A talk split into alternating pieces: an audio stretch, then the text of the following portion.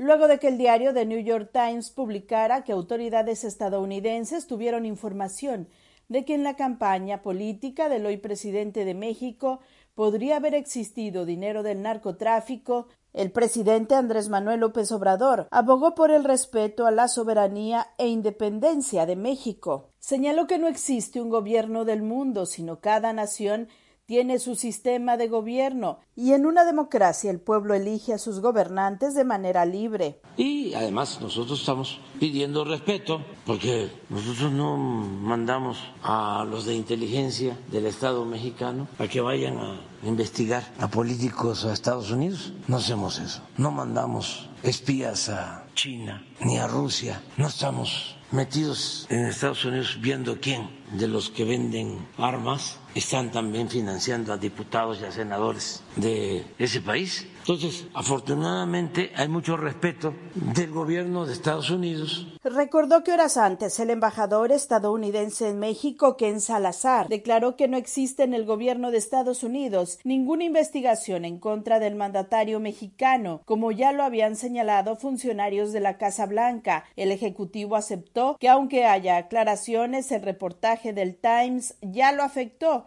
porque la calumnia cuando no mancha tizna. Sara Pablo, Voz de América, Ciudad de México.